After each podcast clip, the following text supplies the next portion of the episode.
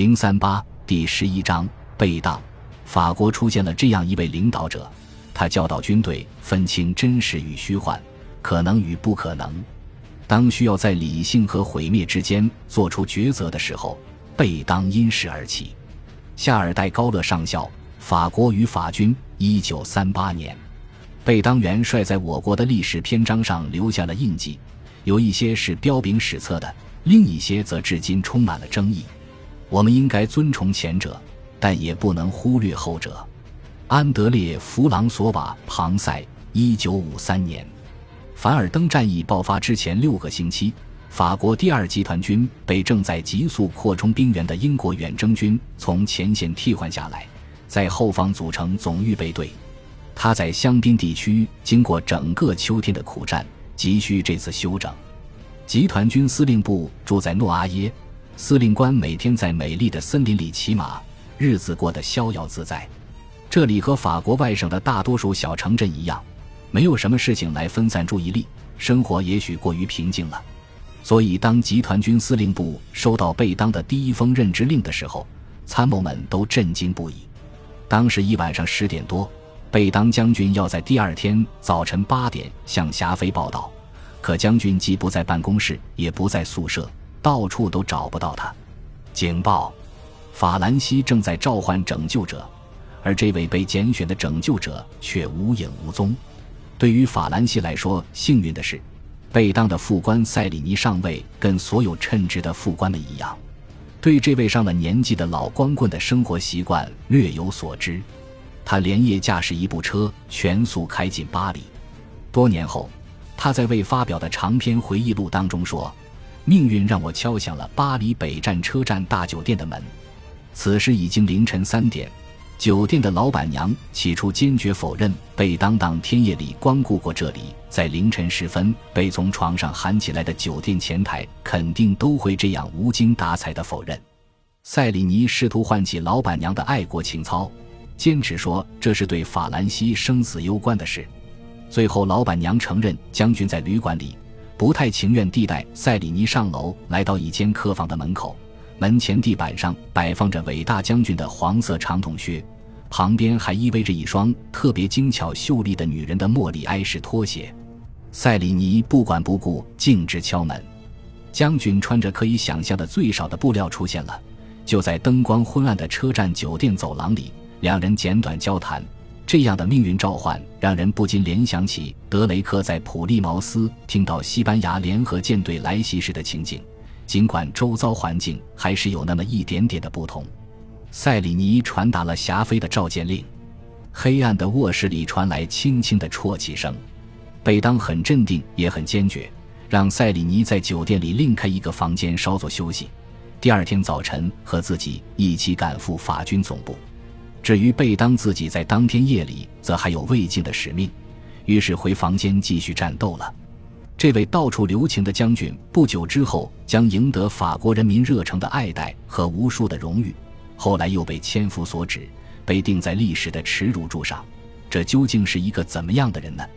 在被召唤的时候，贝当已然六十岁，还未结婚的他有着令人称赞的活力。战后有一次，贝当去做例行体检，医生居然没有认出他来，对他说：“您明显没有参过战。”当贝当穿起天际蓝的军装，昂首挺胸，威风凛凛地展现圣希尔军校标志性的飒爽姿容时，整个演兵场上再也没有比他更令人难忘的军人了。要是贝当和德卡斯特尔诺站在一起，不明真相的人会以为贝当是贵族，而那位矮小敦实的子爵才是农民。尽管真相正好相反。那位眼光精准而刻薄的皮埃尔福这样描述贝当抵达法军总部时的情景：我仿佛看到了博物馆里的一尊罗马元老的大理石雕塑。他身材高大，精力充沛，表情庄严，肤色白皙，目光坦率而又深沉，令人印象深刻。弗朗索瓦·庞塞大使接替贝当在法兰西学术院的位置时说：“他身材伟岸，天生贵气逼人。”他的蓝色眼睛里有一种神秘的意味，让人联想起寒冰。他的个性散发出令人不可抗拒的威严，无论在哪里出现，他都能让周围的人服从。任何人第一眼看见贝当就难以忘怀，女人们当然就更加对他难以忘怀。他的风流韵事时常变成冒险。一九一七年，法国截获了德国驻西班牙大使给柏林的报告，说在马德里找到新任法军总司令的一位旧情人，而包养这位小姐每月的费用只是区区一万两千比塞塔。贝当身上有很多伴随他一生的农民习性，其中一个便是简朴的生活方式。在这一点上，贝当和霞飞有相似之处。但两人之间的相似点也仅此而已。贝当晚睡早起，在很少的闲暇时间里，他会在花园里摆弄花花草草，经常说退休以后想做个农夫。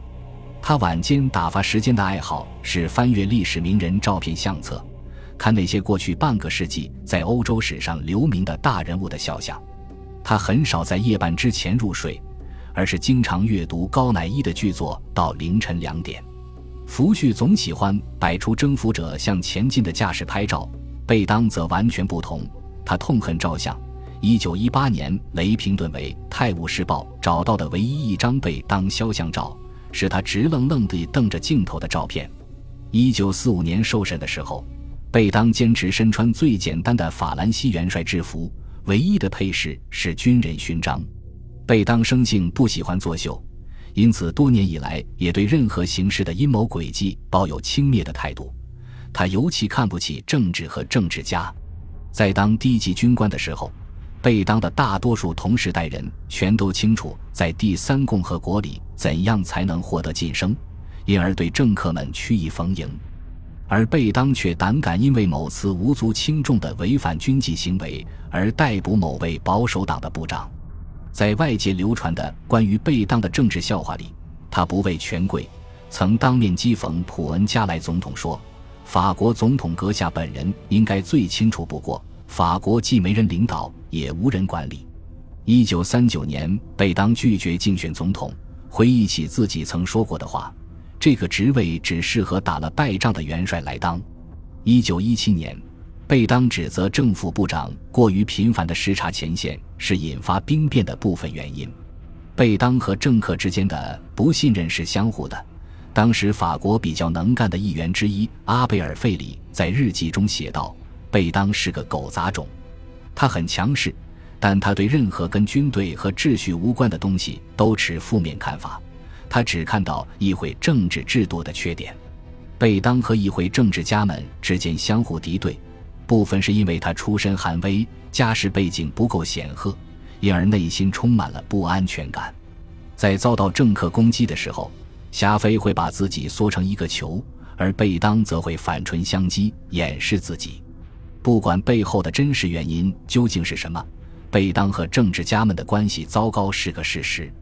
普恩加莱从来没有忘记贝当对自己的轻视。这在后来对贝当的军事生涯产生了负面影响，而其对后来的战争指导产生的后果更是灾难性的。就很多方面来说，贝当在第一次世界大战期间的法军体制当中都是一个另类。霞飞、福煦和德卡斯特尔诺都来自比利牛斯山区，贝当则来自加莱海峡省的农民家庭，拥有法国北方人所有的典型性格。贝当家族从来没有从军的传统。普法战争结束的时候，贝当十五岁，和霞飞跟卡斯特尔诺不同，还不到从军年龄。他从军似乎是受了家族里一个在拿破仑大军中当过老兵的九十多岁的爷叔影响。在从斯巴达式严格的圣希尔军校毕业以后，贝当加入了新成立的兵种阿尔卑斯列兵。五年严格的轻步兵训练使他后来拥有一副好身板的部分原因。后来他转入驻扎在贝桑松的步兵团，在那里跟一位名叫埃尔的中尉交上了朋友。贝当非常勤奋，可是即便用和平时期的标准来看，也还是晋升的太慢。他当了五年少尉、七年中尉、十年上尉，当上营长的时候已经四十五岁了。大战爆发的时候，他是一名五十八岁的上校。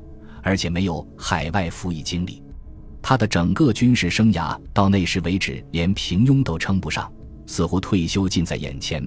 他自己也已经为退休生活做好准备，在圣奥梅尔城郊区买了一栋小房子。后来，他在十八个月之内，从一个指挥几千人的团长晋升为统帅五十万大军的集团军司令。福煦、德卡斯特尔诺和其他军中虔诚的天主教徒会因为宗教立场而虔诚受阻，但贝当晋升缓慢的原因跟宗教无关。其实他有三十年没去望过弥撒了，这反而是对他晋升有利的事情。但那个时代，晋升军职需要朝中有人才行。来自圣奥梅尔农民家庭的贝当没有背景，当然，霞飞是个商店店主的儿子，同样没有政治背景。可是他会拉关系。贝当则从职业生涯的早期开始，就从不掩饰自己对第三共和国的轻蔑态度。他跟同时代的军官们截然相反，毫无上进心，到了自我毁灭的程度。有一次，上级想任命他当步兵学校校长，被他拒绝了。因为这样会超越同为少校军衔、资历比他更深的同事。不过，对贝当最不利的一点是，霞飞、福煦、德卡斯特尔诺都是军中主流进攻学派的鼓吹者，而贝当形单影只地对抗格朗梅松的教条。别人都念念不忘于1870年普法战争的灾难，而贝当则脚踏实地、勤奋钻研那些更现代的战争中的经验教训。例如布尔战争和1905年的日俄战争，这些战争显示了防御的优越性。格朗梅松的信徒们对新式武器的潜在能力嗤之以鼻，而贝当却没有忽视机枪、榴弹炮乃至不起眼的新式步枪。他自己就是一名优秀步枪射手。贝当的观点精炼成一句话，就是“火力能杀人”。他的观点的合理推论就是。